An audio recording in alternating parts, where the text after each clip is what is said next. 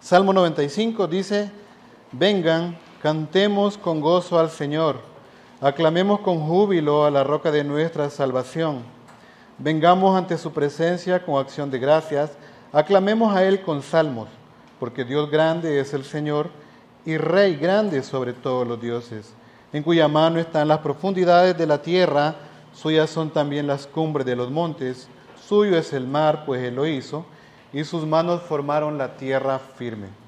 Vengan, adoremos y postrémonos, doblemos la rodilla ante el Señor nuestro Hacedor, porque Él es nuestro Dios y nosotros el pueblo de su prado y las ovejas de su mano.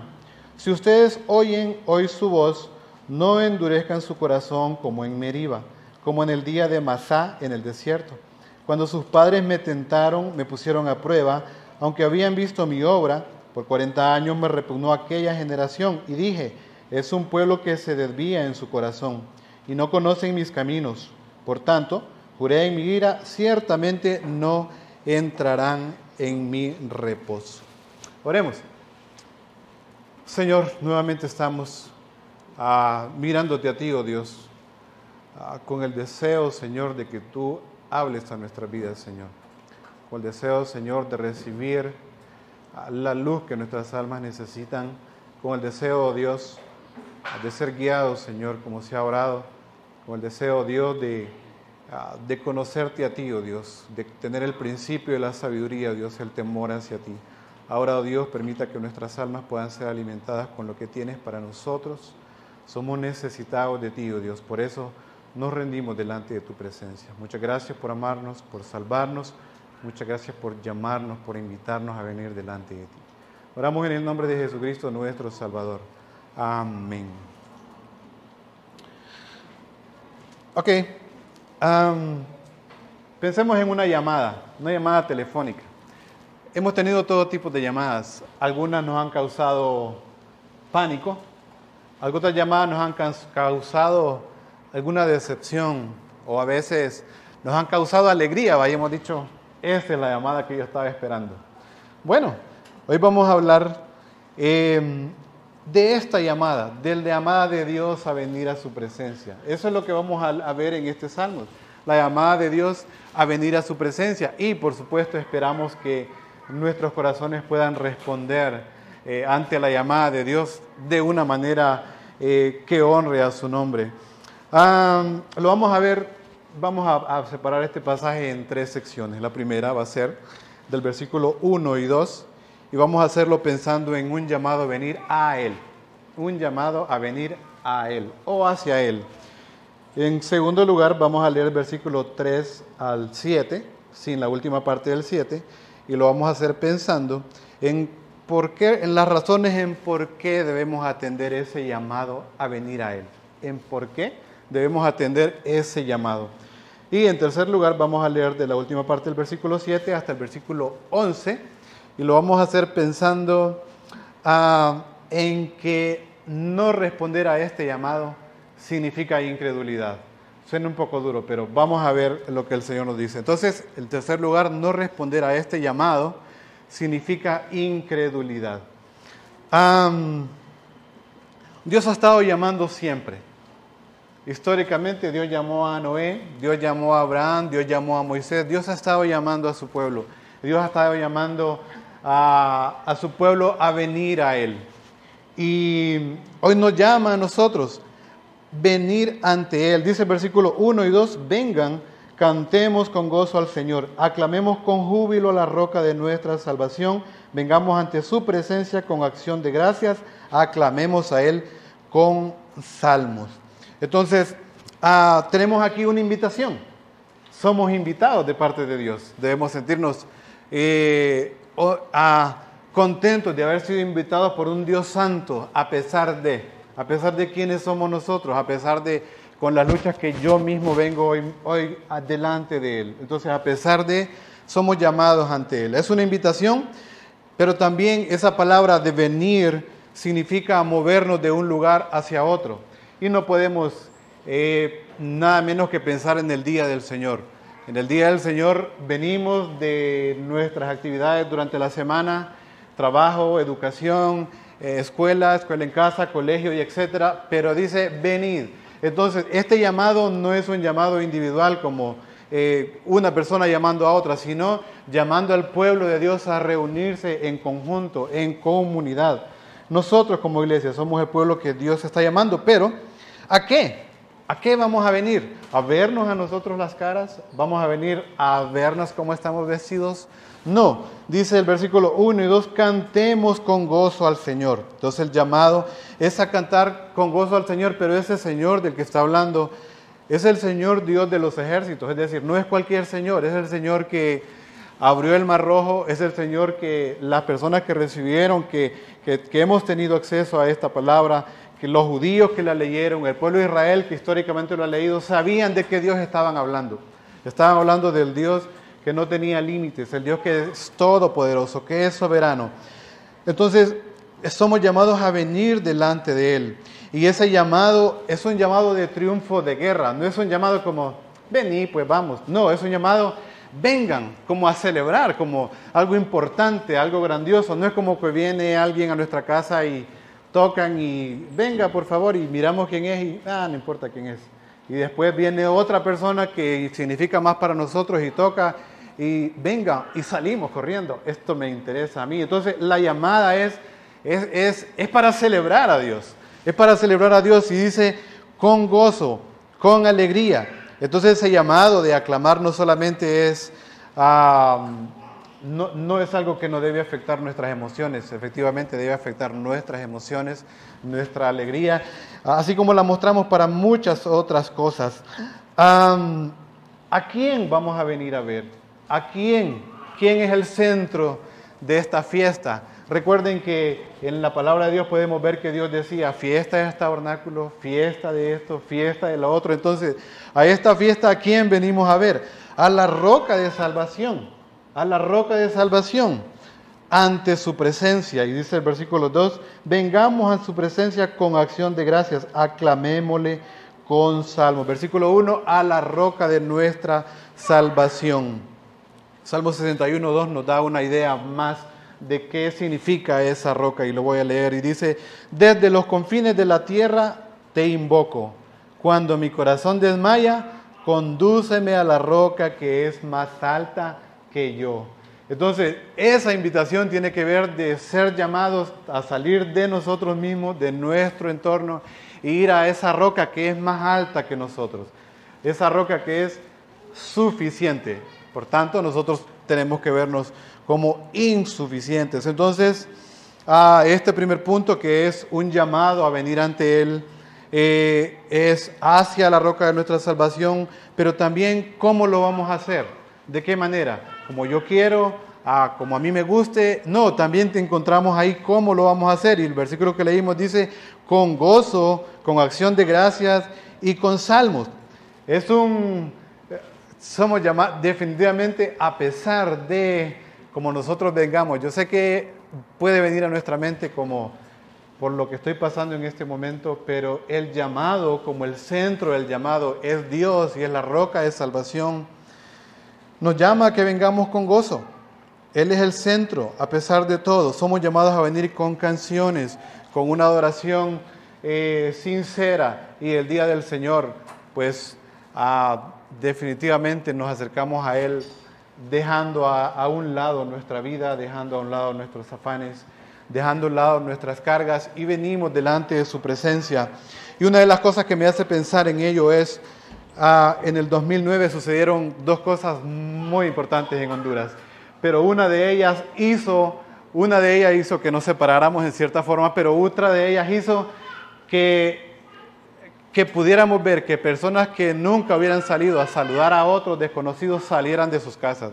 Y la gente salió con sus carros, salimos a caminar, salimos en nuestros carros y todo el mundo estaba saludándose cuando Honduras, después de 28 años, estaba volviendo a un mundial.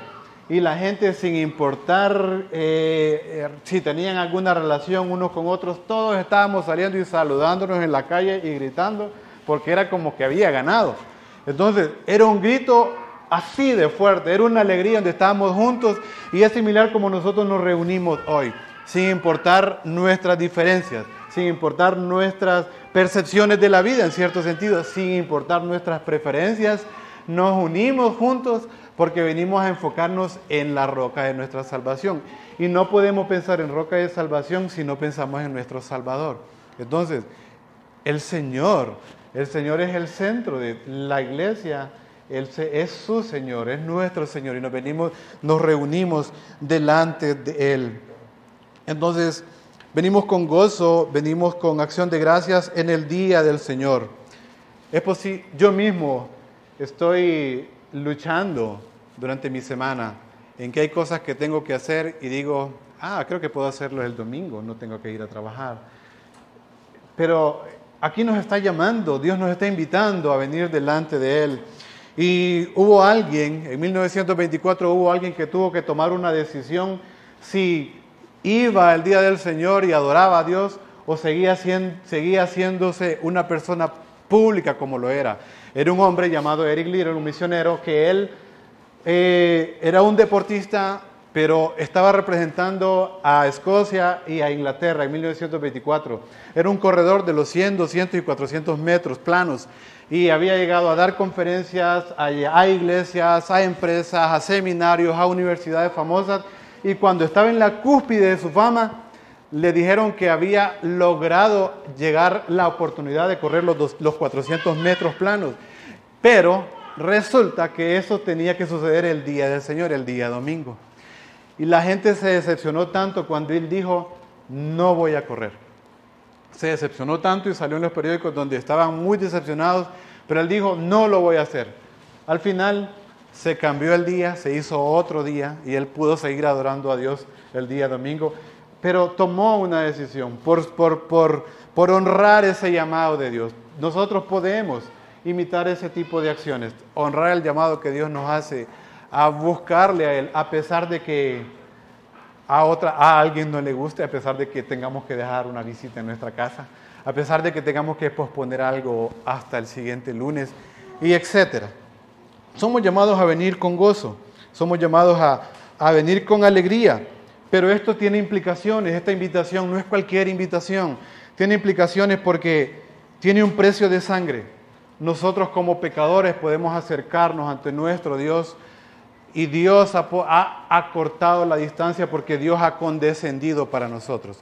Es decir, Dios no ha bajado sus estándares, sino que porque Cristo compró a su pueblo, porque Cristo murió por su pueblo, es que nosotros como pecadores, con nuestras luchas, podemos decir, puedo ir a esta invitación, porque Dios me invita a venir a Él. Entonces esta invitación tiene un precio de sangre, de sufrimiento y de angustia, de tal manera que si hay algún sufrimiento por tener que dejar de hacer algunas cosas el domingo, nuestro Salvador, nuestro Cristo, ya sufrió lo que nosotros no podríamos sufrir. Entonces tenemos suficientes razones para venir con gozo y alegría delante de Él. También implica que ah, es posible que no podamos venir con gozo. No podamos venir con gozo por problemas, no podamos venir con gozo por sufrimiento, por pérdida, por dolor, por problemas en la familia, por pérdida de trabajo. Quizá más bien haya más decepción a la hora de venir. Pero recordemos que esta invitación no está enfocada en nosotros. No depende de mí, no depende de mi fracaso durante la semana. No depende de que otra vez volví a pecar de la misma manera. Depende de mi, reconocimiento, de la necesidad de mi Salvador, de la necesidad de esa roca de salvación. Por eso podemos estar con libertad, no por nuestras propias habilidades ni nuestras propias virtudes. preparémonos para el día del Señor entonces, porque somos invitados por Dios, preparémonos. podemos ayudar como esposos a nuestras esposas, con los niños, con la ropa, planchar nuestra ropa, etcétera, lo que sea. Podemos ayudar para que podamos venir el domingo, adorar al Señor. ¿A eso quiere decir que sobre el domingo? Ah, sé que en nuestro contexto se ha hablado cosas extrañas respecto a ello.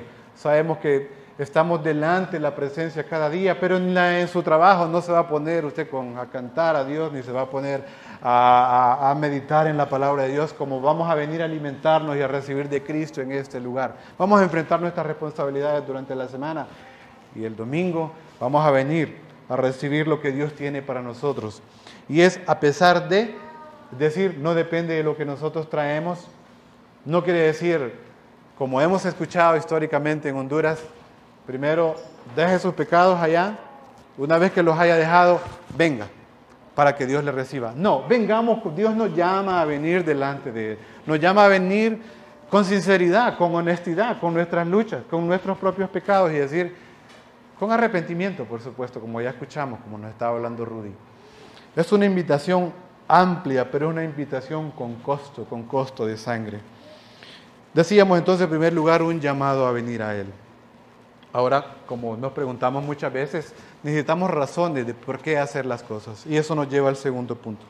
Y el segundo punto es, como les decía, ¿por qué atender este llamado? Leemos versículos 3 al 7 y dice, porque Dios grande es el Señor y Rey sobre todos los dioses, en cuya mano están las profundidades de la tierra, suyas son también las cumbres de los montes, suyo es el mar, pues Él lo hizo y sus manos formaron la tierra firme. Vengan, adoremos y postrémonos, doblemos la rodilla ante nuestro Hacedor porque Él es nuestro Dios y nosotros el pueblo de su prado y las ovejas de su mano. Entonces, porque Él es grande, ¿por qué? Porque Él es grande, porque ah, Él es un Dios grande, porque es un rey grande, no solamente es una idea, no solamente es un concepto, no solamente es el Dios del maíz, no solamente es el Dios que está limitado a cierta región geográficamente, es un Dios que está sobre todo. Entonces, merece que vengamos delante de Él. No venimos ante el último de la fila, venimos ante el Creador, ante el Señor. Dice Rey grande y Dios grande. Habla de su soberanía. Ah, podemos pensar en cómo la palabra de Dios nos dice que todo es suyo. El Señor dice en Hebreos 1.3 que Él sostiene con la palabra de su poder, sostiene todo lo creado. Entonces venimos ante ese, que no solamente es creador, sino que también es sustentador. Sus manos todo lo crearon, dice versículo 5. Romanos 11:36 nos dice, porque de Él, por Él y para Él son todas las cosas. Entonces, ¿por qué voy a venir? Porque de Él y por Él y para Él son todas las cosas. Entonces hemos, hemos llegado ante un gran aliado. Un gran aliado nos está invitando. Ese gran aliado no necesita de aliados como las grandes naciones. No necesita darle a alguien para tener aliados. E-, él, es Dios grande, Dios todopoderoso, no tiene límites. Nosotros creemos que necesitamos aliados. Nosotros creemos que necesitamos buenos contactos para, para, brindarnos seguridad. Pero este Dios grande no necesita de los logros nuestros. No necesita que vengamos tratando de admirarlo. Perdón, no, significa, no significa que Él necesita que vengamos tratando de asombrarlo, de asombrarlo para que Él mire cuán bueno soy. No, Él necesita que vengamos con arrepentimiento, que miremos cuán malos somos y cuánto necesitamos de Él, de su gracia, de su misericordia. también venimos delante de este, de este Dios grande porque nos hizo estar en una relación pactual. Versículo 7 dice, pueblo de su mano pueblo, ovejas de su prado. Nos hizo entrar en una relación pactual. Un padre, nosotros hijos, no estamos desprovistos de sus cuidados, aunque, aunque a veces parezca que, que sí lo estamos, por las circunstancias de la vida, por las providencias que Dios trae para nuestra vida. Pero estamos en una relación de seguridad, estamos en una relación desde el principio, Dios llamando, desde el principio hasta el fin de la Escritura, sin ninguna separación, el mismo Dios eterno el mismo Dios que no ha bajado sus estándares, el mismo Dios misericordioso. Entonces podemos ir a Él sin tratar de impresionarlo, sin pensar en nuestros logros, sin pensar en nuestros títulos, sin pensar en que soy estudiante de seminario, sin pensar que soy un gran hombre, un gran esposo, sin pensar que soy un, gran padre o una gran madre. Tenemos que venir pensando enfocados en Él, porque Él es el centro de este llamado. Esto tiene implicaciones y, tiene implicaciones buenas para nosotros, porque eso indica que Él está controlando toda nuestra vida, está controlando nuestro alrededor. O sea, lo que está pasando en nuestro alrededor no está escapado de sus manos, no se ha escapado de sus manos, está dentro de lo que Él está permitiendo. No hay voluntad que se le pueda resistir a este Dios grande, no hay voluntad. Es el, es el Dios que dijo, Lázaro, ven fuera, donde los muertos pueden escucharle, donde nosotros como muertos en nuestros pecados nos llamó, no porque tuviéramos la voluntad de venir. Históricamente la iglesia ha enseñado que el hombre es un pecador y no puede hacer nada para aportar a su salvación. Entonces Él nos llama cuando estábamos muertos, Efesios capítulo 2. Él nos dio vida cuando estábamos muertos. Entonces, este Dios poderoso es escuchado aún por los muertos, porque un día va a volver y va a regresar y va, su voz se va a escuchar y los muertos se van a levantar.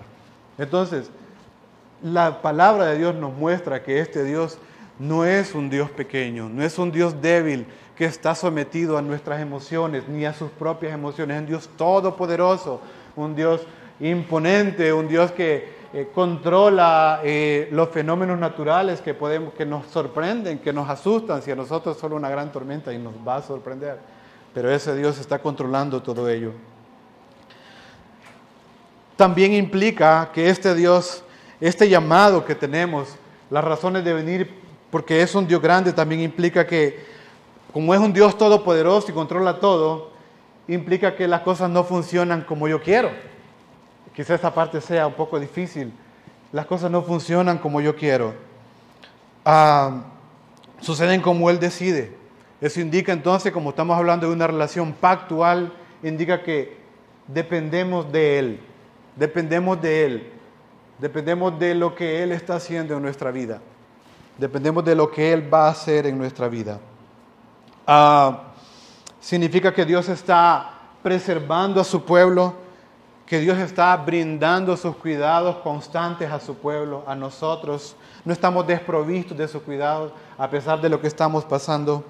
Estamos seguros, nuestra vida, nuestra familia, nuestra finanza, nuestros problemas, nuestros afanes, las dificultades en nuestro trabajo, en nuestro matrimonio, no están fuera de Él.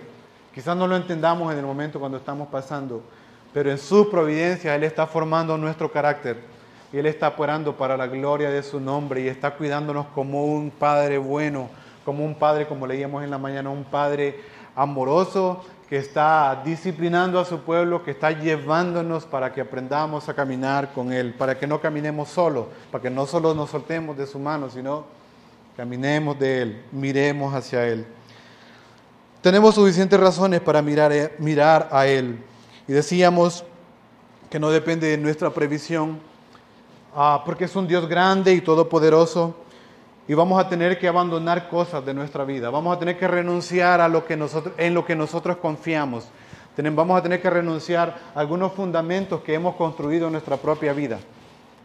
Puede ser su alguna fortaleza, habilidades, como decíamos anteriormente, algún logro, pero podemos decir como dijo Jim Elliot, un misionero que murió, murió como misionero, él dijo, no es tonto quien da lo que no puede retener. No es tonto quien da lo que no puede retener para ganar lo que no puede perder. Entonces preguntamos, ¿qué es lo que no queremos dar nosotros? ¿Qué es lo que creemos, lo que no queremos dar de nosotros? ¿Qué cosas están ahí que decir que las estamos cuidando y decimos, esto no me permite, esto no me permite, pero cuando pueda voy a seguir como un gran, un gran discípulo del Señor. Tenemos que estar listos, podemos estar listos, porque es un Dios grande que nos está ya invitando, que nos está llamando a venir hacia Él. No es un Dios que si dejamos algo ah, nos vamos a tener muchas desventajas, no, porque estamos en sus manos, porque Él está preservándonos y podemos estar en Él seguros. Entonces, número uno, estamos llamados ante Él. Número dos, ¿por qué razones vamos a atender este llamado? Y en tercer lugar, tenemos que negarse a venir a Él también significa incredulidad. Ser, negarnos, nos llama, versículo 7, la última parte en adelante, lo voy a leer. Dice, si ustedes oyen hoy su voz, no endurezcan su corazón como en Meriba, como el día de Masá en el desierto cuando sus padres me tentaron, me pusieron a prueba, aunque habían visto mi obra. Por 40 años me repugnó aquella generación y dije, es un pueblo que se desvía en su corazón y no conocen mis caminos. Por tanto, juré en mi ira, ciertamente no entrarán en mi reposo. Hay una negación, dice, no endurezcáis, una negación, que, no, que neguemos, no endurezcáis vuestro corazón. ¿Cuándo? Cuando escuchen su voz. Hoy estamos escuchando su voz, cada domingo escuchamos su voz. Dios nos llama, nos llama a venir a Él, pero nosotros tenemos la tendencia a no querer escuchar su voz. Tenemos la tendencia a endurecer nuestro corazón, a querer seguir nuestro propio camino, a querer seguir nuestros propios intereses. Pero Dios nos sigue llamando con paciencia, con bondad, con amor, con misericordia. Sigue esperando pacientemente. La idea de Masá y Meriba en este caso hace alusión a, eventualidades de Israel en el desierto. Y no necesariamente son lugares específicos, sino fueron situaciones en las que el pueblo respondió de una manera ante Dios. Respondieron con murmuración cuando no había agua, respondieron con murmuración cuando no había carne, respondieron con murmuración cuando no habían cebollas, pepinos y ajos. Entonces, son esas situaciones a las que está haciendo alusión aquí. Cuando las circunstancias que Dios había puesto hicieron que el pueblo renegara y desechara lo que Dios estaba haciendo con ellos en ese momento. Entonces, el pueblo de Israel despreció lo que Dios estaba haciendo en ese momento, en su corazón. Nosotros despreciamos lo que Dios hace en nuestra vida. Murmuramos de lo que Dios hace en nuestra vida.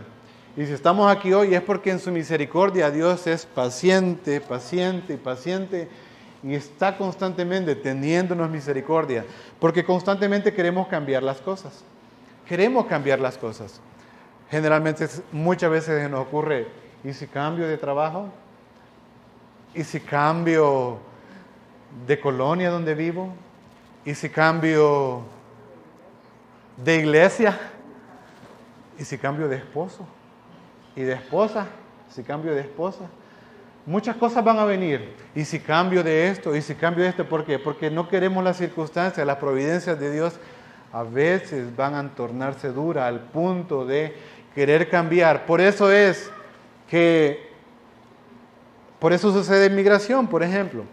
Están saliendo grupos de sur hacia el norte, por eso en el norte grupos moviéndose del este hacia el oeste, por eso eh, la gente del interior está moviéndose hacia el interior del país, porque estamos siempre en una búsqueda de sin fin, una búsqueda sin fin, de encontrar eso que me va a hacer sentir de la manera como yo quiero sentirme. Pues resulta que para noticias no tan buenas en ese llamado es que en sus providencias Dios está llevándonos por el desierto y Él está formando nuestro carácter. Y Él está trabajando en nuestro carácter. Una y otra vez me he encontrado en la situación de decir, ya estoy listo, ya puedo. Pero cuando vienen las circunstancias, me doy cuenta que ni estoy listo y que tampoco puedo. Pero eso es lo que Dios permite para que lo abracemos a Él, para que vayamos hacia Cristo, para que vayamos a nuestro Salvador, para que vayamos a la roca de nuestra salvación. Y esa roca de salvación ha sido conocida como roca, ha sido conocida como roca de los siglos, como roca de fundamento, porque ahí es donde solamente ahí es donde nuestras vidas pueden encontrar seguridad, solo ahí. Pero nosotros tenemos la tendencia a intentar a buscar seguridad en cosas, en lo que nos rodea, en lo que viene. Decimos, por ejemplo, cuando suceda tal cosa es cuando yo voy a estar plenamente. Cuando venga Julano es cuando yo voy a estar.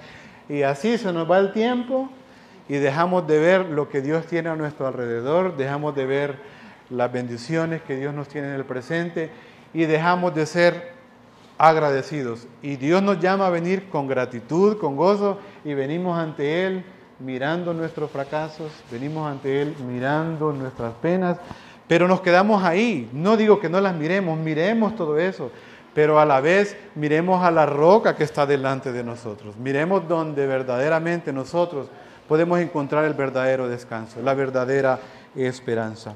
Entonces, negarse a venir a ese llamado significa incredulidad. Significa que estamos diciendo que creemos en un Dios, pero solo en teoría. Pero eso Dios no me mueve a abandonar las cosas como para apartarme el día del Señor. Tiene que ser como lo que digo, de acuerdo con lo que voy a hacer.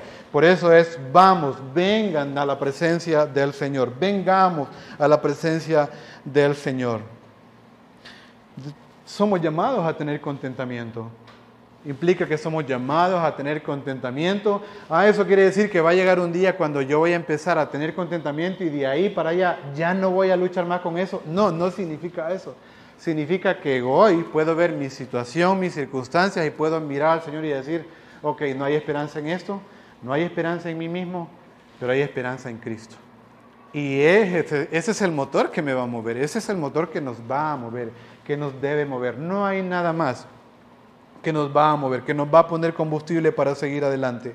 Entonces, podemos perder tiempo buscando esa esperanza en nosotros mismos y en las cosas que nos rodean y también en los demás. Vamos hacia Él porque Él nos está invitando a venir delante de Él. Dice el Señor, yo soy el pan de vida y el que mí come, del que el que de mí come no tendrá hambre jamás. El que de mí bebe, dice, yo soy el agua viva. Y el que de mí bebe no tendrá sed jamás.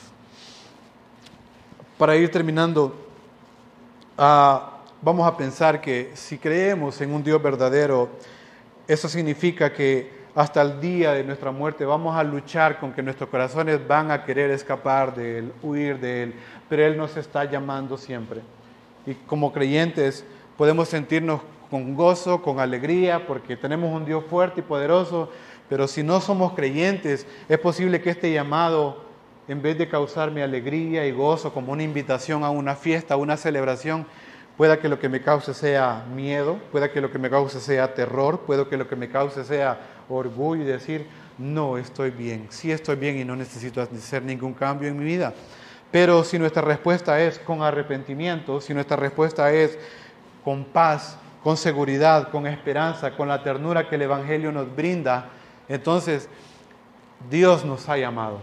Dios sigue llamando y estará llamando a su pueblo en, todas las épocas como lo ha hecho y hoy nos ha llamado a nosotros para adorarle y para constituirse como el centro de nuestra vida.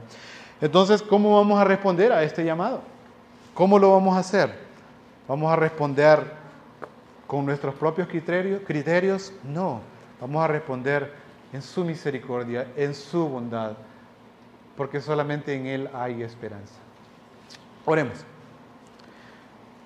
Señor, gracias por tus bondades nuevamente. Gracias por recordarnos, oh Dios, que no hay esperanza en nosotros mismos.